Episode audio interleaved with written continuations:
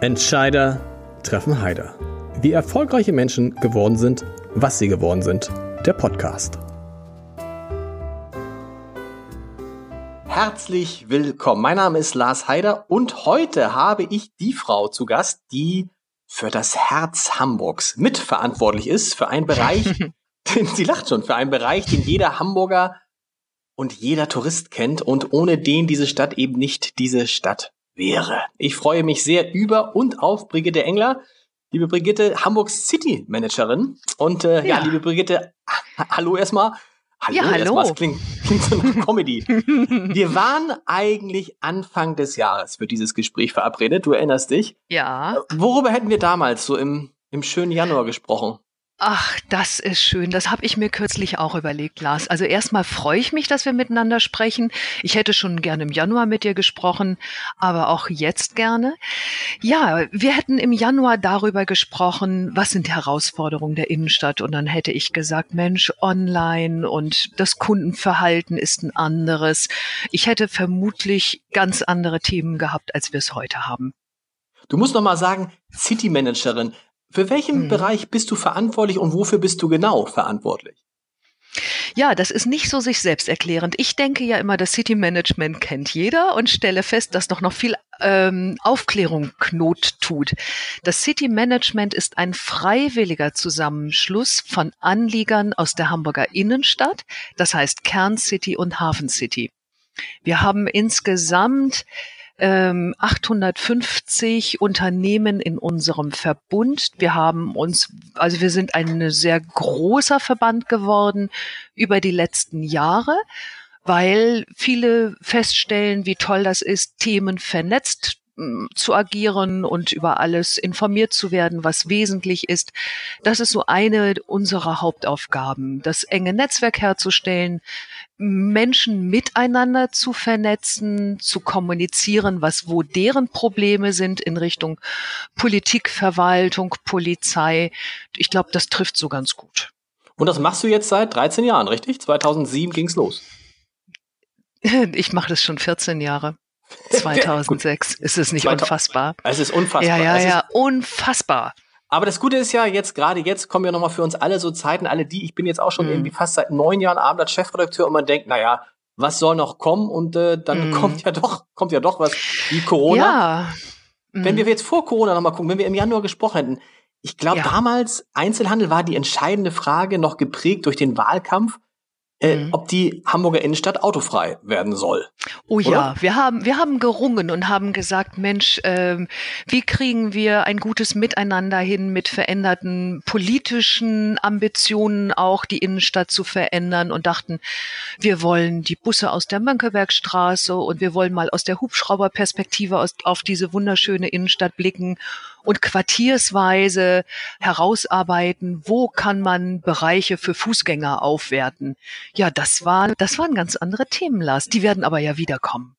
Werden die wiederkommen? Ich, oder ist das jetzt erstmal erledigt? Also, man, abgesehen davon ist ja, glaube ich, die Innenstadt im Moment so autofrei. Oder war sie ja. zumindest in den vergangenen Wochen? Wie lange nicht, ne?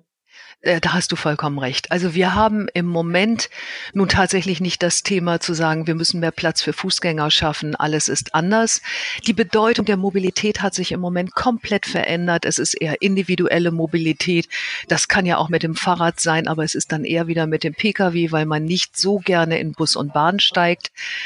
Ähm, ja, das ist vollkommen richtig. Alles anders. Alles anders. Wie war das für dich in den vergangenen Wochen, als die mhm. Innenstadt ja wirklich weitgehend Menschen, nicht nur autofrei war, sondern menschenleer war? Mm, das, das tut mir weh. Also ich arbeite mit einer unglaublichen Leidenschaft und Empathie und stehe in ganz engem Austausch mit sehr vielen unserer Mitgliedsunternehmen. Und äh, in den ersten Tagen am 16. März, da bekamen wir zu hören, also wir wussten ja alle, es gibt Corona und es müssen Maßnahmen ergriffen werden und dann war gar nicht klar, zu wann muss jetzt wer irgendwas umsetzen. Da sind wir ziemlich hilflos hinter Informationen hergelaufen und mussten dann auch sehr schnell morgens um 7 Uhr schreiben. Das werde ich nie vergessen, am 17. März um 7 Uhr morgens allen zu schreiben, heute bleiben die Geschäfte geschlossen. Ich gedacht, hm. das haben wir alle nicht jemals für möglich gehalten.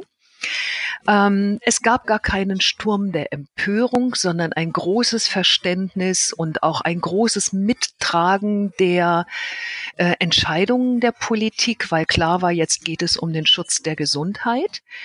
Und dann ist es natürlich jetzt ähm, von Woche zu Woche, Gott sei Dank sind die Infektionszahlen in Hamburg ja so, dass wir ähm, alle das Gefühl haben, mit vereinten Kräften kommen wir da jetzt gute, gute Schritte voran. Und jetzt in den letzten Tagen insbesondere wird es härter. Die ersten Unternehmen haben informiert, sie werden nicht wieder öffnen. Das trifft dann kleinere, die in Passagen sind, die sagen, wir werden nicht wieder ans Netz gehen. Und äh, die großen Händler sind jetzt natürlich ganz beunruhigt. Seit gestern wissen wir, man darf wieder auf ganzer Fläche öffnen und äh, jetzt zu vermitteln, aber der Hamburger Senat muss das jetzt nochmal runterbrechen in eigene eigene Rechtsverordnung. Das mhm. ist, also das das ist, sind sehr schmerzhafte Gespräche, die ich führe, weil auch der mein Gegenüber nicht verstehen will, dass er morgen nicht öffnen kann. Was, was heißt das jetzt? Einige kommen gar nicht zurück. Die kommen erstmal jetzt in den nächsten Wochen nicht zurück mhm. oder die kommen gar nicht, gar nicht zurück? Leider gar nicht, gar nicht. Es okay, weil Sie sagen, wir haben diese Zeit war schon zu lang für uns, ja, wir, über, wir ja. überleben, wir haben das nicht überlebt. Ja, und wir haben auch in der vergangenen Woche vor ein paar Tagen nochmal klar ein Statement gegenüber der Politik abgegeben und gesagt, es geht jetzt nicht mehr um Wochen, des Durchhaltens für gesunde Unternehmen, sondern es ist eine Frage von Tagen, ob man das alles noch durchhalten kann. Weil viele Fixkosten laufen weiter, auch wenn die Mitarbeiter in Kurzarbeit sind. Aber ähm, wer hat Rücklagen, um zwei Monate zu überstehen? Äh, das, ich kenne niemanden. Dann sind bei vielen die finanziellen Hilfen noch nicht eingegangen. Die Kurzarbeitergelder sind noch nicht ausgezahlt zum großen Teil. Also das ist alles schon, das ist dramatisch. Absolut. Wenn, du von den kleinen Geschäften, die nicht zurückkommst, mm. sind das spezielle Branchen oder geht das über alle Branchen hinweg? Das sind kleine Händler, Individualisten. Das sind genau die, bei denen wir ja immer sagen, das ist so, das sind die kleinen Perlen, das Salz in der Suppe, was eine Innenstadt ausmacht. Und da gibt es mittlerweile eine Handvoll, die nicht mehr in der Lage sind, die Tür wieder zu öffnen. Hm. Bei den Großen, wenn wir diesen Podcast ausstrahlen, wird es schon so sein, dass mhm. alle Läden wieder öffnen dürfen. Ne? Mhm. Und tatsächlich war es ja so, tatsächlich war es ja so, dass die Läden die ersten, die Geschäfte die ersten waren, die wieder öffnen durften. Wart ihr da warst du da als City Managerin in die Planung der Politik mit einbezogen? Es gibt regelmäßige Abstimmungen und wir haben auch die Möglichkeit, ähm, Themen zu platzieren, wo besonders der Schuh drückt. Wir waren jetzt, also der Handel war einbezogen in diese Themen über den Handelsverband im Gespräch mit Herrn Senator Westhagemann. Aber man fragt uns natürlich, ob wir es einschätzen, dass, äh, ob die Einzelhändler in der Lage sind, das Hygieneprogramm umzusetzen. Und das waren ganz wichtige Themen, zu denen wir uns auch committen mussten im Vorwege der ersten Öffnungen in der vergangenen Woche, als die Läden auf 800 Quadratmeter wieder öffnen durften. Genau. Wie war das davor noch? Also Lockdown, alle Geschäfte mhm. mussten zumachen, ja. aber ein paar durften halt offen bleiben. Mhm. Um die musste ich dich ja auch kümmern. Also Supermärkte mhm. sind geöffnet geblieben, äh, Apotheken waren öffnet. Da hat man jetzt gedacht, ah, das sind jetzt die Gewinner der Krise. Waren die das eigentlich? Nein, oh. nein, nein, das waren sie überhaupt nicht. Es war von einem auf den anderen Tag so, dass die Innenstadt aussah wie eine Geisterstadt, wie eine Kulisse für einen Film. Ich bin äh, durch die Stadt gegangen und habe zum Teil keinen Menschen getroffen.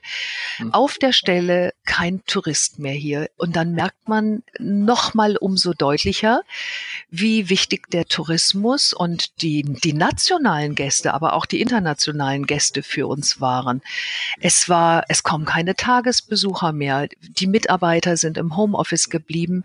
Langsam in den letzten Tagen kommen die ersten zurück und das merkt man auch, wenn man sich mittags was zu essen holen möchte, dass alles ausverkauft ist und dann bin ich richtig glücklich und denke, oh, wie schön, hier ist wieder was los.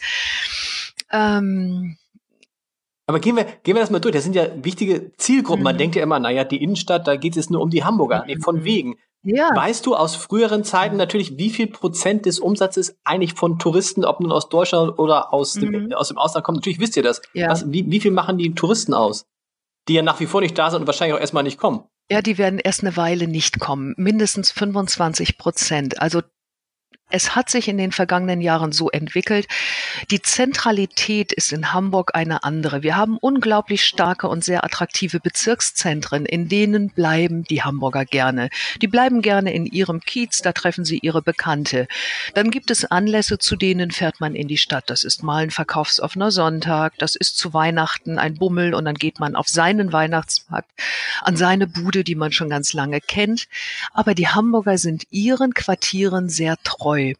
Wir leben davon, dass die Gäste aus der Metropolregion kommen, dass die Gäste aus den ähm, aus ta die Tagesausflügler zu uns kommen. Das ist unsere große unsere große Zielgruppe, auf die wir in den letzten Jahren gesetzt haben. Und die sind natürlich also sowohl die Touristen sind weg, als auch die Leute aus der Metropolregion. Die kommen ja auch nicht. Ja, genau. Und die Arbeitnehmer sind auch gerade nicht da.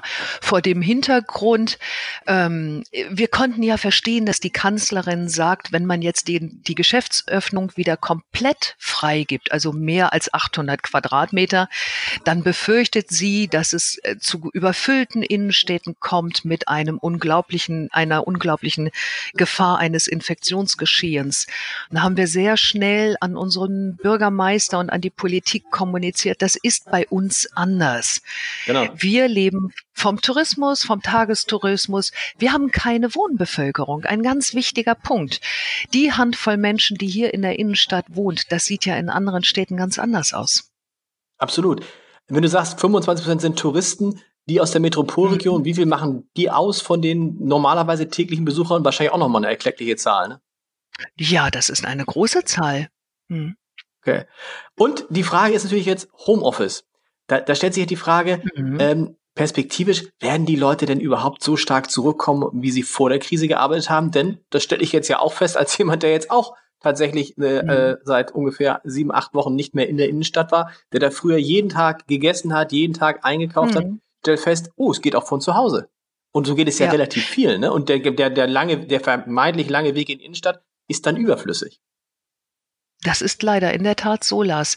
Daran werden wir uns gewöhnen müssen. Es werden weniger Mitarbeiter in der Innenstadt arbeiten. Davon bin ich überzeugt. Es werden sicherlich viele zurückkommen in die Büros, die nur darauf warten. Ich höre, dass äh, in dieser Woche einige Büros hier die Türen wieder geöffnet haben und dass auch das jetzt so sukzessive in der nächsten Woche weitergeht. Ich bin aber davon überzeugt, dass Homeoffice sich jetzt etabliert hat, dass wir jetzt alle die technischen Voraussetzungen haben, von überall arbeiten zu können. Dann hat man VPN-Tunnel und kann auch Mails von zu Hause aus schreiben und sich ähm, in, bei seinem Arbeitgeber ins Netz einwählen. Wir stellen jetzt fest, Früher dachten wir ja, Vorstandssitzungen, Aufsichtsratssitzungen, alles kann nur im direkten Treffen stattfinden. Nein, wir gewöhnen uns gerade alle an Telefonkonferenzen. Es geht mittlerweile ja ganz trainiert. Das heißt, es wird die Arbeitswelt nachhaltig verändern. Davon bin ich überzeugt. Absolut. Dann auch die Innenstadt natürlich betreffen. Ja. Das andere, was du eben angesprochen hast, ist dieses, was ich auch seltsam fand, dass Angela Merkel und auch alle Ministerpräsidenten dachten, wenn wir die Läden wieder aufmachen, mhm. egal ob jetzt bis 800 oder über 800, die, dass die Leute dann wie verrückt in die Stadt stürmen würden. Mhm. Und jeder sieht doch, wie zurückhaltend die Leute sind, wie ängstlich viele Leute sind. Das heißt, meine These wäre gewesen, selbst wenn jetzt nicht, äh, äh, wenn von Anfang an alle Läden aufgemacht worden wären, so viele Menschen wären nicht gekommen. Und das ist ja wahrscheinlich auch eure Erfahrung, ne? Der ganz große Ansturm ist ja ausgeblieben. Oh, das kann man so sagen. Wir haben im Moment noch erst, ich möchte mal sagen, 20 Prozent der Frequenz, die wir vorher hatten. Und das ja jetzt, nachdem schon einige Tage geöffnet ist. Das wird sich nochmal entwickeln, wenn alle Geschäfte wieder geöffnet sind auf ganzer Fläche. Die Kunden sind im Moment ja auch zu Recht enttäuscht. Die kommen, gehen in eines der Warenhäuser, erwarten eine Auswahl, wie sie sie kennen und stehen vor 800 Quadratmetern und denken, ja, mhm. das ist schön. Stoffe, Nähutensilien, Blusen, alles das, was ich gerade nicht brauche. Ich möchte was ganz anderes. Und ähm, da haben wir schon deutlich negative Rückmeldungen. Also das heißt, der Kunde ist im Moment oft enttäuscht, wenn er in die Stadt kommt und nicht das Angebot findet, was er sich wünscht. Das heißt, wenn spätestens gut, das ändert, das ändert sich, das, das ändert sich ja. Das ja, aber wir warten jetzt natürlich täglich darauf. Wir hoffen jetzt, dass der Senat möglichst heute oder morgen bekannt gibt, dass man ab Montag wieder öffnen darf. Aber erste vorsichtige Signale sagen, nee, das kann in Hamburg durchaus noch mal dauern. Und jeder Tag länger bedeutet, der Kunde ist verunsichert, der weiß nicht, was ihn erwartet und die Frequenz bleibt erstmal so, wie sie ist und die ist äh, sehr, ja, sehr dünn. Kannst du es ein bisschen auch verstehen, weil natürlich das Shopping-Erlebnis leidet natürlich allein darunter, mhm. dass man diese Maske tragen muss, oder? Eindeutig. Oder findet ihr als Handel, findet ihr, findet ihr als, als, als, als findest du als City Managerin das mit der Maske eigentlich eine ganz gute Idee, weil dann die Leute wenigstens, wenigstens können sie sich nicht anstecken und können wieder äh, auch zu größeren, äh, mit, mit in einer größeren Zahl in die Geschäfte kommen. Also ich höre, dass es dem Verkaufspersonal extrem schwer fällt, den ganzen Tag durch die Maske zu atmen. Die müssen sich immer mal im Wechsel zurückziehen, die Maske abnehmen, einmal tief Luft holen. Wer selber, und das haben wir ja alle schon erlebt, jetzt mit Maske auf mal schnell eine Treppe steigt, merkt, es ist einfach beschwerlicher und damit arbeiten zu so müssen. So ist es. Ich, mein, ich war beim Friseur, das war selbst beim Friseur. Ja, das glaube ich. Stunde da beim Friseur, puh, mhm. ne? Du kriegst halt, du kriegst irgendwann keine Luft mehr. Du kriegst irgendwann keine Luft mehr. Luft. Es ist schwieriger und man steht ja auch vor einem Spiegel, trägt ein Kleidungsstück und äh, kann das so gar nicht richtig erfassen mit dem äh, weißen oder farbigen oder Statement, äh, Mundschutz, Maske, was auch immer, äh, wie das ist. Ja, das, das hält tatsächlich einige ab. Hier in der Innenstadt sehe ich wahnsinnig viele disziplinierte Menschen. Ich sehe viele Menschen, die wie selbstverständlich mit der Maske auch draußen laufen. Also scheint es doch ein Sicherheitsgefühl zu geben. Aber es beeinträchtigt das Kaufverhalten. Total. Wie schwer ist es insgesamt, die Hygieneregeln einzuhalten? Du hast schon gesagt, für die mhm. Verkäufer ist es schwierig, die Massen. Müssen die Verkäufer, es gibt ja zwischendurch mal einige, die gesagt mhm. haben, die Verkäufer müssen keine Masken tragen. Doch. Jeder, die müssen alle Masken tragen. Jeder, der sich auf der Verkaufsfläche befindet, muss einen Abstand zu allen anderen Personen von 1,50 Meter halten. Und jeder muss eine Mund-Nasen-Bedeckung tragen. Das darf ja auch ein okay. Tuch oder ein Schal sein. So ist die offizielle Regel. Das heißt, auch die Verkäufer müssen natürlich, es sei denn, sie sind Inhaber ganz alleine auf ihrer Fläche, dann darf man sich nicht wundern, wenn man den Laden betritt und sie tragen noch keine, aber wenn jemand den Laden betritt, werden sie eine Maske aufsetzen. Okay. Das ist also schwierig. Was ist noch schwierig von den Hygieneregeln? Welche sind noch schwierig einzuhalten? Gar nichts. So, nee, gar nichts. Ich finde, da sind wir extrem gut aufgestellt.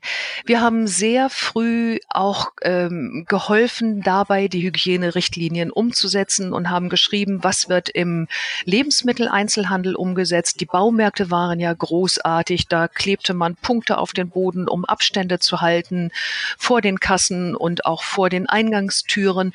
Das hat hier jeder mit ganz großem Verständnis und ganz akribisch umgesetzt. Jeder hat Plexiglasscheiben als sogenannten Spuckschutz bestellt, wenn es dann irgendwie baulich umzusetzen war. Das ähm, fand ich das lief sehr geräuschlos, sehr Hand in Hand. Man gab sich gegenseitig Tipps, wo kann man gerade was bestellen. Es war ja eine Zeit lang auch schwierig, Masken zu bestellen, aber das ging hier innerhalb von Tagen, waren alle super vorbereitet. Kann man eigentlich jetzt in jedem Laden auch Masken bekommen, wenn man keine hat? Äh, hat die Frage stellt sich wahrscheinlich gar nicht, ne, weil fast alle welche haben. Ne? Fast alle haben welche. Ich habe gerade gesehen bei einer Drogerie äh, neben eurer Geschäftsstelle, da ist vorne ein Tisch, auf dem steht ein Schild. Wenn Sie keine Maske haben, bleiben Sie bitte hier stehen und klingeln. Mhm. Und da habe ich gedacht, was dann wohl passiert, ob die nette Dame kommt und mir eine gibt oder eine verkauft oder fragt, was darf ich Ihnen bringen? Bitte betreten Sie den Laden nicht. Aber jeder ist vorbereitet. Sehr gut. Die großen Passagen verteilen Masken, haben Spender mit Desinfektion Desinfektionsmittel an den Ein- und Ausgängen, Einbahnstraßenregelungen eingeführt auf den Flächen. Das läuft wunderbar. Führt aber tatsächlich alles dazu, dass man sich an dieses Shopping-Erlebnis erstmal wieder rantasten muss. Ne? Also es wird ein wenig dauern, ja. bis die Leute in diese, dieses wunderbare, äh, wunderbar weiß ich nicht, aber dieses, diese neue Normalität, mhm. man muss sich erstmal dran gewöhnen, ne? Ja, absolut. Das ist ja nicht ein Einkaufserlebnis, wie wir das vorher kannten. Vorher sind 72 bis 75 unserer, in, unserer Gäste in der Innenstadt mit dem ÖPNV gekommen. Also von Jahr zu Jahr kommen mehr oder sind mehr Menschen mit Bus und Bahn gekommen. Ich kann mir jetzt nicht vorstellen, wenn die Schulen wieder starten, wenn mehr Menschen den ÖPNV nutzen, wenn die Büros wieder bevölkert sind, wie man sich plötzlich fühlt, wenn man wieder neben jemandem steht, Schulter an Schulter, auch mit Mundschutz. Das werden die nächsten Tage und Wochen zeigen, wie die Stimmung dann ist.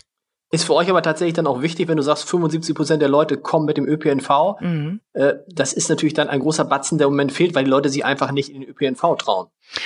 Ja, in der Tat. Im Moment kommen sehr viele Menschen mit dem Fahrrad oder mit dem Pkw. Hm. Mhm. Was bedeutet es für euch, das unterschätzt man ja immer, dass die Restaurants noch nicht öffnen dürfen. Weil ich glaube, wir nehmen mal die Europapassage, mhm. da machen die Restaurants, du verbesserst mich, 20, 25 Prozent sicherlich der Fläche aus. Ja. Und das ist natürlich auch, ähm, äh, Gastronomie ist immer was, was die Leute anzieht. Es gibt ja verschiedene Food Courts in Hamburg, ähm, wo ja jeden Tag Zehntausende Menschen essen gehen. Mhm. Das fällt ja alles weg und damit natürlich auch die, das ist ja, das ist ja für, für, für das Einkaufserlebnis, für die Innenstadt elementar, dass äh, die Restaurants jetzt äh, bald wieder 18. Mai heißt es wieder öffnen dürfen. Absolut. Also das Einkaufserlebnis hat sich ja in den letzten Jahren komplett gewandelt. Jeder kann 24 Stunden am Tag und das auch noch am Sonntag online einkaufen. Das heißt, wir müssen etwas bieten, was der, was man online nicht hat und das ist ein ähm, ein Erlebnis, Atmosphäre, ein gutes Angebot. Und natürlich beinhaltet das auch ein gutes Angebot für die Einkaufspause. Gastronomie ist immer wichtiger geworden. Immer mehr Center haben einen immer höheren Gastronomieanteil, weil das ist wichtig für die Menschen, sich zu treffen, eine Pause zu verbringen, Mittag zu essen, einen Kaffee zu trinken, den Feierabend mit einem Glas Wein einzuläuten, hier in der Sonne sitzend in der Außengastronomie. Und das wird für uns auch ein großer Beschleuniger sein, wieder darin, dass die Innenstadt belebter sein wird. Die 100 Prozent an Frequenz, die ja schon gesunken war in den letzten Jahren, natürlich weil weniger Menschen in Städte gehen, die werden wir in diesem Jahr nicht mehr erreichen, Lars.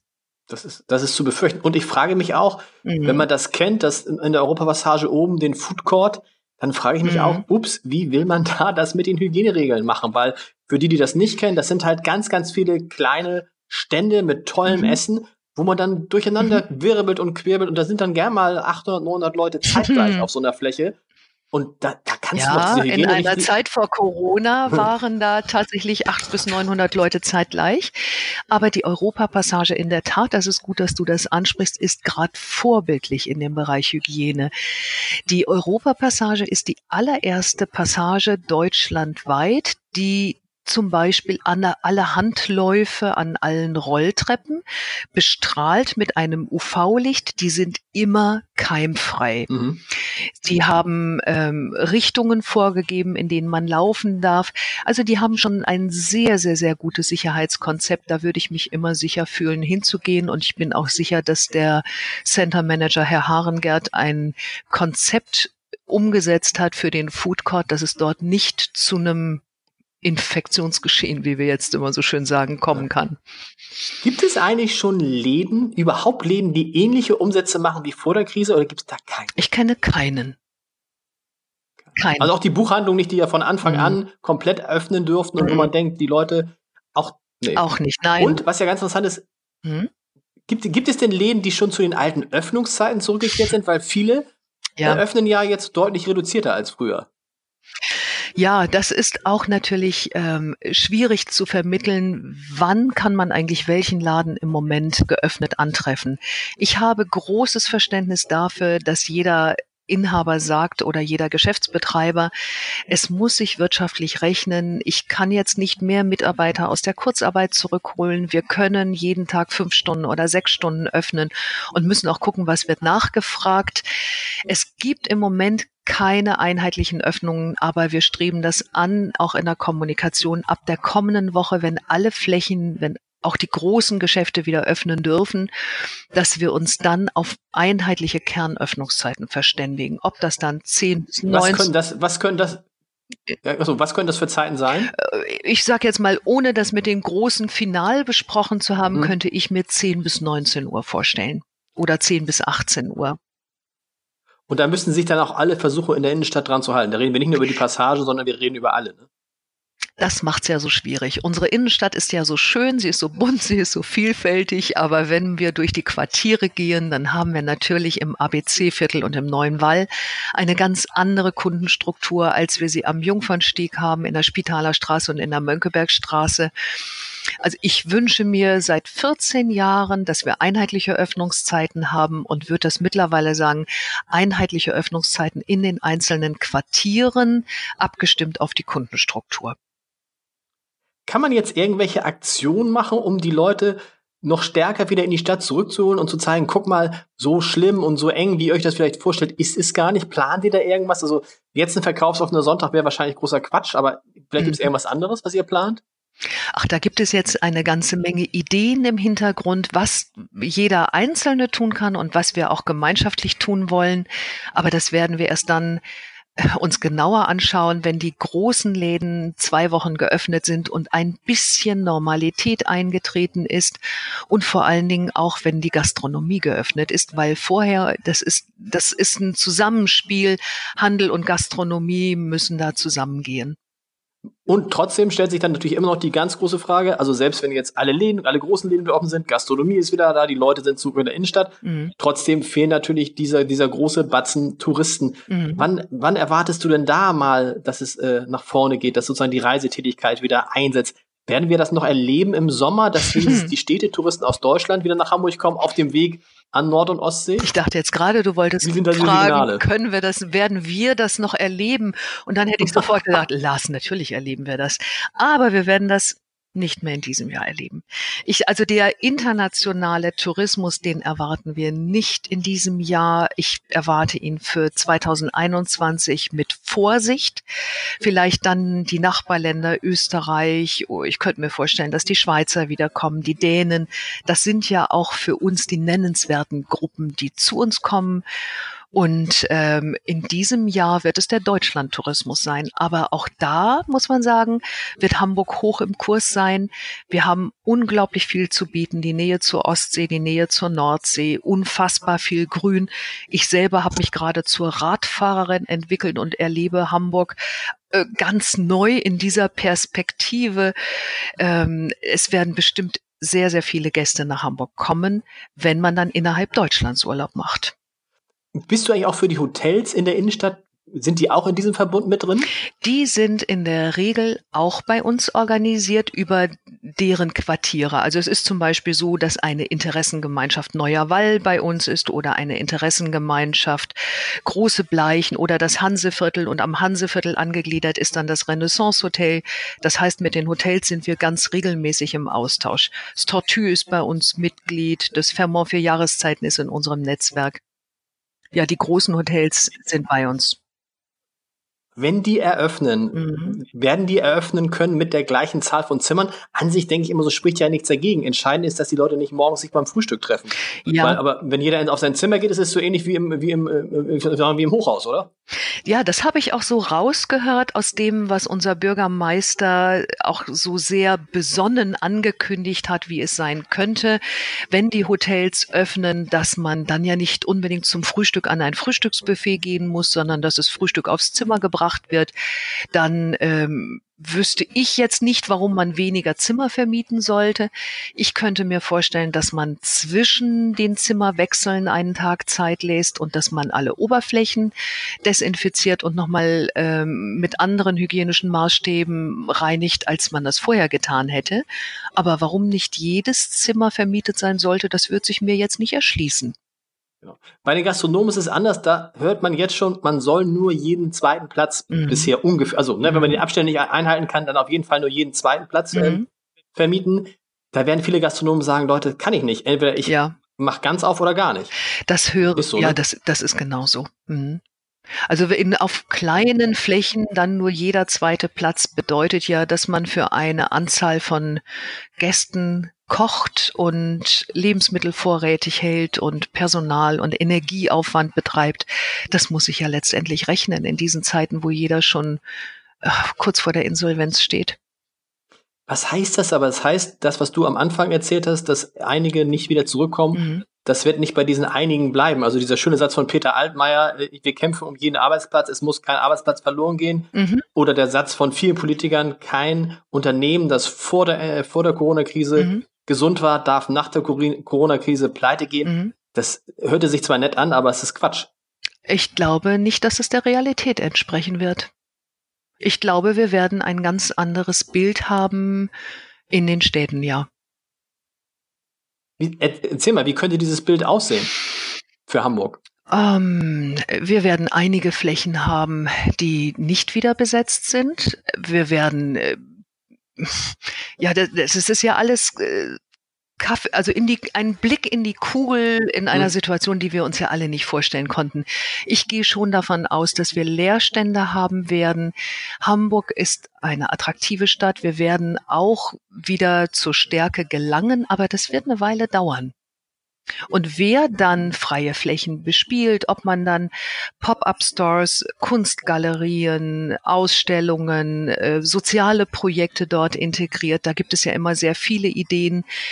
Das äh, hat sich ja in den vergangenen Jahren schon entwickelt. Wenn mich vor fünf Jahren eine Galeristin angerufen hätte oder eine Künstlerin und gefragt hätte, Sagen Sie, äh, hätten Sie mal eine schöne Fläche, auch in der Vorweihnachtszeit? Ich würde gerne meine Bilder ausstellen, aber Geld habe ich nicht. Dann hätte ich gesagt, so, mm, mm, mm, nee. Aber das haben wir in den letzten Jahren natürlich immer mal gehabt, temporäre Flächen. Hm. Es ist, äh, wir haben ein großes Angebot an Verkaufsfläche. Es ist viel Fläche dazugekommen in den letzten Jahren und so ist auch Fläche, die frei wird, steht auch immer mal länger leer.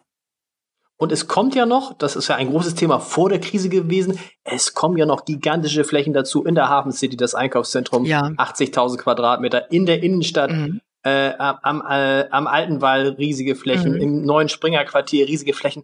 Was passiert denn jetzt mit diesen Flächen nach der Corona-Krise? Die sind ja alle noch nicht vermietet gewesen. Ähm, den aktuellen Vermietungsstand vom südlichen Überseequartier kenne ich nicht. Dort werden acht geplant 68.000 äh, Quadratmeter Einzelhandel einziehen, Ende 2022. Es ist im Bau, es ist im Bau auch ohne Zeitverzögerung, wie ich das wahrnehme. Das äh, kann ich im Moment nicht einschätzen, wie dort die Entwicklung sein wird. Auf die Fläche am Alten Wall schaue ich hier immer. Ich, wenn ich hier gerade aus meinem Fenster schaue, dann sehe ich, dass Ladasch und Oelke dort eingezogen ist. Ich denke, viele Hamburgerinnen und Hamburger werden sich freuen, dass Uniqlo auf die Fläche Fläche zieht, wo früher das Bucerius Kunstforum war. Die Museen dürfen jetzt wieder öffnen mit dem Bucerius Kunstforum.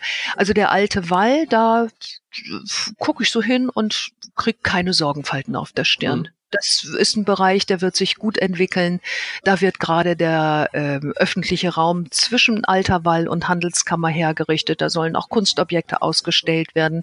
Ich glaube, dass äh, um diesen Bereich müssen wir uns keine Sorgen machen. Springer Quartier? Kann, auch ein ganz neues. Ja, das kann ich nicht einschätzen, wie sich das jetzt entwickeln wird in der Krise. Insgesamt ist diese Krise ja vor allen Dingen ein Beschleuniger, was die Digitalisierung betrifft. Das erleben wir mhm. bei uns beim Abendblatt mit einem unfassbaren Zuwachs an Digitalabos. Mhm. Der Onlinehandel explodiert auch. Es gibt viele Leute, die vielleicht bisher gar nicht so wie ich, gar nicht so viel mhm. online bestellt haben und auf einmal das dann doch machen, gezwungenermaßen. Ja. Und dann natürlich auch feststellen, ups, das ist aber gar nicht so schlecht. Ähm, ja. Lässt sich das nach Corona wieder zurückdrehen oder ist es ähnlich wie mit dem Homeoffice? Das, das bleibt dann halt einfach so. Mm, da mache ich mir gar nicht so große Sorgen. Im Moment ist, ähm, ist eher unsere Sorge, das Konsumklima ist so niedrig, wie es seit Jahrzehnten nicht war. Wer zu Hause ist, und das wirst du ja auch feststellen, der muss sich nicht einkleiden für Veranstaltungen. Du brauchst kein hm. neues Hemd, du brauchst keine neuen schönen Schuhe. Jeder hat sich mittlerweile mit Jogginghosen und bequemer Kleidung versorgt oder Gartenkleidung oder oder. Ähm, also im Moment wird online nicht das gekauft, was, was was man auch bei uns kaufen könnte, sondern auch der Onlinehandel verzeichnet einen Einbruch im Bereich Fashion. Und äh, das wird sich mit der Entwicklung der Konsumneigung, wenn nun jeder weiß, wie geht das mit meinem Arbeitsplatz weiter, wie sicher ist mein Arbeitsplatz noch, dann äh, wird sich das hoffentlich stabilisieren.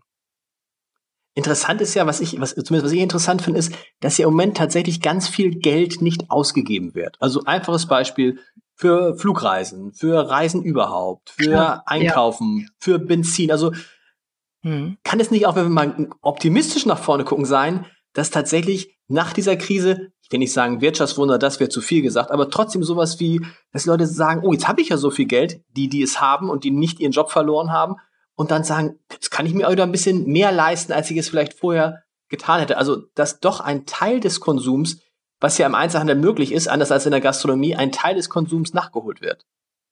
Ja, das mag sein, aber es ist natürlich so, dass wir auch im Einzelhandel, ich sage mal so, verderbbare Güter hängen haben. Das, was jetzt an Übergangsmänteln in den Laden hängt oder an besonderen Trendfarben, das ist dann irgendwann nicht mehr angesagt und äh, das wird schwer abzuverkaufen sein zu normalen Preisen. Ja. Ich äh, bin mir nicht sicher, wie sich das entwickeln wird, die Konsumneigung. Und da gibt es ja im Moment auch ganz unterschiedliche Aussagen und Prognosen. Natürlich ist unsere Hoffnung, dass sich das stabilisieren wird im nächsten Jahr. Das wird aber nicht nach meiner Einschätzung in den nächsten Wochen sein. Das heißt, dieses Jahr, das klingt bei dir so wie bei vielen, dieses Jahr ist eigentlich unser einziges Ziel, ist, dass dieses Jahr möglichst schnell rumgeht, weil sich in diesem Jahr nichts mehr tut. Ja, alle hoffen ja so ein bisschen auf das letzte Quartal, Weihnachtsgeschäft und so. Das ist ja auch für den Handel, muss man ja sagen, das wichtigste Quartal. Also, und dann hat man ja die Hoffnung, dass es sich bis dahin vielleicht alles wieder so ein bisschen normalisiert hat. Ja, natürlich hoffen wir von Monat zu Monat, dass es sich normalisiert, aber natürlich gucken ich denke, jeder schaut so ein bisschen nach den Öffnungen, die gestern vom Ministerpräsidenten und der Kanzlerin ähm, angeregt oder vorgeschlagen wurden oder auch freigegeben wurden. Wie wird sich denn ein Infektionsgeschehen entwickeln? Und dann gibt es ja pessimistische und optimistische Stimmen. Ich bin ein Grundoptimist, aber natürlich hat jeder auch das Szenario im Kopf. Was ist, wenn die Fallzahlen in Hamburg von im Moment dezenten drei oder neun oder zwanzig Fällen wieder ansteigen auf 200 täglich. Wie wird man dann reagieren? Welche Barrieren hat jeder Mensch im Kopf? Ich stelle fest, dass viele Menschen sehr ängstlich sind. Ich habe gerade ähm, ich bin durch die Stadt gegangen und bin an einer Dame vorbeigegangen, die fand, dass ich nicht genügend Abstand gehalten habe zu ihr. Mit, es war bestimmt ein Meter, war sicherlich ein Meter fünfzig, aber die war richtig böse mit mir. Und dann habe ich sie angeguckt und gedacht, wie schrecklich. Sie hat gerade richtig, sie hat Angst um ihre Gesundheit. Das heißt, mhm. ich, ich weiß gar nicht, ob Konsum im Moment im Fokus steht. Äh, ja, Wahrscheinlich nicht. Wie findest du es in diesem Zusammenhang, dass jetzt die Verantwortung für die Maßnahmen an die Länder gegeben wurde? Erstens. Mhm. Und zweitens, dass man jetzt ja guckt, dass man nicht, wenn es mal wieder zu einem regionalen Infektionsgeschehen ist echt so ein Wort. Oh, furchtbar, das ne? kann ich gar nicht. Mhm, furchtbar. Das, das Aber wenn es zu einem regionalen Infekt ja.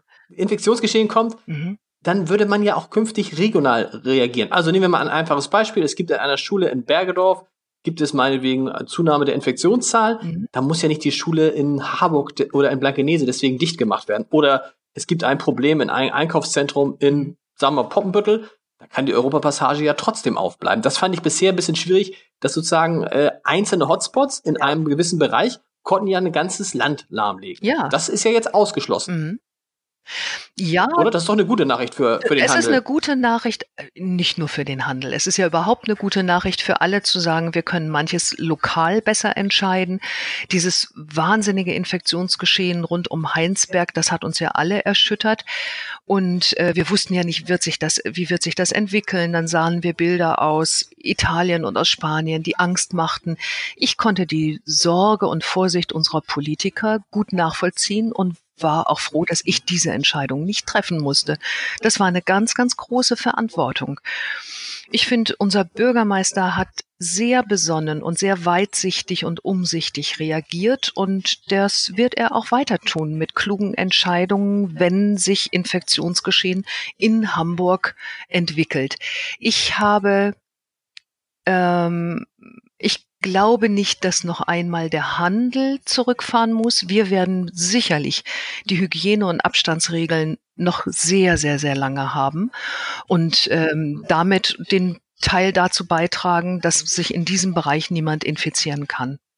Was ja an sich auch, wenn man mal so sagt, an sich gar nicht schlimm ist. Nehmen wir, mhm. jetzt mal die Masken weg, aber mhm. auch in einer normalen Grippewelle wäre es ja immer gut gewesen, wenn die Flächen desinfiziert sind, die Leute nicht die mhm. Türklingen aufmachen, genau. die Leute so ein bisschen, wenn sie, wenn sie erkältet sind, nicht kommen. Ja.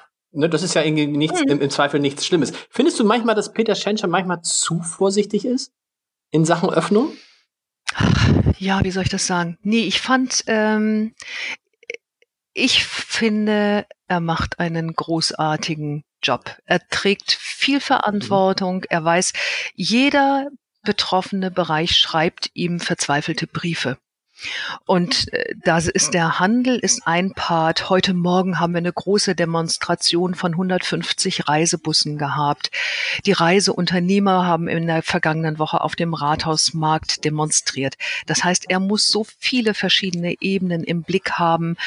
Ähm, er hat auf einer allerersten Podiumsdiskussion, ich glaube, da hast du sogar das Gespräch mit ihm geführt, gesagt, er ist Differentialdiagnostiker, er schaut sich die Lage an, äh, bewertet es und entscheidet dann. Und ich, ich finde, damit sind wir gut gefahren mit ihm.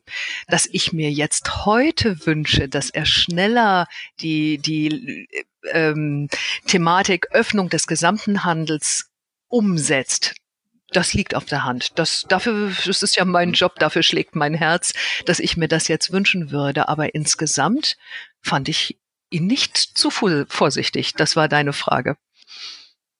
Genau. Ich habe, ich hab, äh, bevor ich mit dir heute gesprochen habe, vor zwei, drei Tagen mit Uschi Neuss, der Chefin von Stage, gesprochen. Ja. Die Musicals sind ja für Hamburg, man sind ja für Hamburg extrem wichtig. Mhm. Und bei den Musicals hat man ja nicht den Hauch einer Ahnung, wann die wieder geöffnet werden können. Ja. Das gilt für den gesamten Kulturbetrieb. Mhm. Da musst du noch mal kurz zwei Sätze sagen. Das ist natürlich auch für euch extrem wichtig, dass, dass, dass diese ganzen, solange die Kulturbetriebe, die Theater, die gerade die Musicals nicht aufmachen, werdet ihr ja nie wieder in die Nähe von dem kommen, was sonst üblich war in Hamburg. Ne?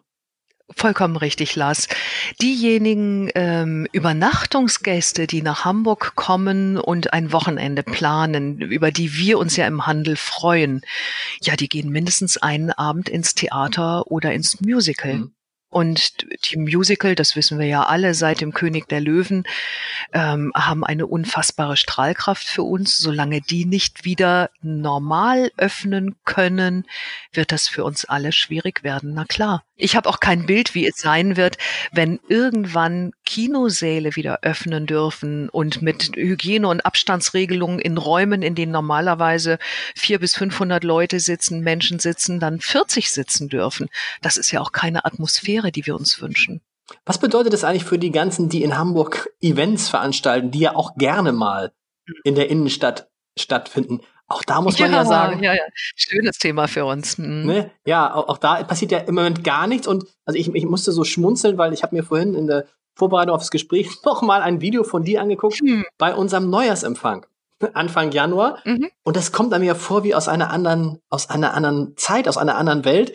Neujahrsempfang des Hamburger Abendblatts, muss man sagen, irgendwie 1000 äh, Besucher. Und es beginnt damit, dass äh, ich jedem die Hand schüttel. Mhm. Äh, ich glaube, das wird es im nächsten schön, Jahr. Ne? Das wird es, das wäre sehr schön. Also ich habe ich hab es eigentlich immer, ich fand es eigentlich immer furchtbar, jedem die Hand zu schütteln und heute würde ich es mir so sehr wünschen. Ich befürchte aber, also zumindest der Hand, das Händeschütteln wird es nächstes Jahr auf keinen Fall geben, wenn es denn neues Empfang gibt. Aber wann können denn die, da sind ja wahrscheinlich jetzt ganz, da hängen ja ganz viele Existenzen ab und da kann man ja sagen, diese Großveranstaltung mit zwei, drei, vier, über tausend Leuten müssen wir gar nicht reden, zwei, 300, 400 Leuten oder tausend Leuten, die wird es ja abseh absehbar weiß nicht, sicherlich nicht in diesem Jahr mehr geben, oder? Also im Moment sind sie ja abgesagt bis 31.8. Genau. Und danach, ähm, ich denke, auch das wird vom Geschehen abhängig sein, wenn wir dann täglich nur noch drei Infektionsfälle hätten oder bestenfalls keinen, das, was wir uns ja nicht vorstellen können, dann ähm, wird der Senat anders entscheiden, als wenn das Infektionsgeschehen höher ist. Die Branche liegt mit dem Gesicht am Boden, Lars. Das ist grauenvoll. Ich bin kürzlich durch ein Gewerbegebiet gefahren und sah ein Catering-Unternehmen. Ich sah ein Eventausstatterunternehmen, von dem ich sonst regelmäßig LKWs rund um die Handelskammer und in der Stadt stehen Ums sehe. Rathaus, ja genau, klar. Rund ums Rathaus, Brinkmann und Co. Wir sehen sie ja alle regelmäßig. Security, äh, diese Kellner, die Studenten und Studentinnen, die abends Geld verdienen, indem sie dort kellnern auf den Veranstaltungen. Das hängt ja ein unfassbare Kette dran wann, äh, also das ist eine Branche, die mir unfassbar leid tut, weil die haben nun gerade noch gar keine Planungssicherheit. Wann wird es wieder einen Dom geben? Wann äh, wird es in diesem Jahr Weihnachtsmärkte geben? Da gucken wir heute schon hin und fragen uns, wie und wo äh, wird es Weihnachtsmärkte geben? Gut, und die Gesamt- und alle Veranstaltungen in Hamburg, die ja nicht unwichtig sind, also alle hoffen noch, dass es mhm. zumindest den Marathon geben wird im September, aber weiß man es? Man weiß es nicht. Und das sind natürlich auch alles Dinge, äh, die unfassbar viele Menschen nach Hamburg äh, spülen, die Hotelzimmer buchen ja, und die einkaufen gehen, die ja, hier essen gehen. Mhm. Das wird halt alles fehlen. Bei all diesen Sachen, das ist ja, du bist ja, du bist ja bekannt dafür für deinen grenzenlosen Optimismus. Ja. Gut, das war bisher so. ja. Lass uns, lass uns daran teilhaben. Also lass uns sagen, was macht dich trotz allem optimistisch in, in dieser Phase? Ach, es ist einiges, was mich optimistisch stimmt. Ich finde, dass ähm, Wirtschaftlich ist die Situation eine wahnsinnige Herausforderung. Das steht auf der einen Seite. Ich finde aber, dass viele Menschen auch zur Besinnung gekommen sind, eher zur Ruhe gekommen sind, sich mehr Zeit nehmen, sich auf sich selber zu besinnen. Und äh, das finde ich jetzt ganz, das finde ich positiv. Auch, aber dass sie auch dabei feststellen, ach, Konsum ist doch nicht alles. Das kann ja, kann ja die City Managerin jetzt nicht positiv finden. Doch, das finde ich in dem Zusammenhang auch positiv. Konsum ist nicht alles, das ist doch völlig klar. Dass wir vom Konsum leben, dass wir von glücklichen Innenstadtbesuchern leben, die Lust haben, sich etwas zu gönnen, das ist doch klar. Und trotzdem ist es nicht alles. Hm? Kommt Hamburg besonders gut durch die Krise, weil Hamburg eine starke, attraktive, reiche Stadt ist? Oder umgekehrt kommt Hamburg besonders schlecht durch die Krise, weil eben Hamburg im Moment auch anders als andere Städte viel verloren hat. Da könnte man natürlich jetzt zum Beispiel sagen, eine der großen Schwächen Hamburgs äh, war ja in der Vergangenheit immer, dass wir kaum internationale Gäste hatten. Das ist natürlich jetzt, wenn genau. man so genau. will, eine Stärke, weil ja. uns fehlen nicht so viele ja. internationale Gäste. Ne? Ja, absolut. Das äh, hast du den Nagel auf den Kopf getroffen. Wir haben äh, ungefähr 25 Prozent internationale Gäste und haben ja immer mit Michael Otremba überlegt, wie kann es uns gelingen, mehr internationale Gäste auf Hamburg aufmerksam zu machen. Und wie du richtig gesagt hast, ist das heute unsere Stärke, die mir auch den Optimismus gibt, dass Hamburg im Verhältnis zu anderen Städten diese Krise schneller tragen wird. Liebe Brigitte, ich danke dir recht herzlich für das Gespräch. Sehr gerne. Ich danke dir, bei dir eingeladen zu sein.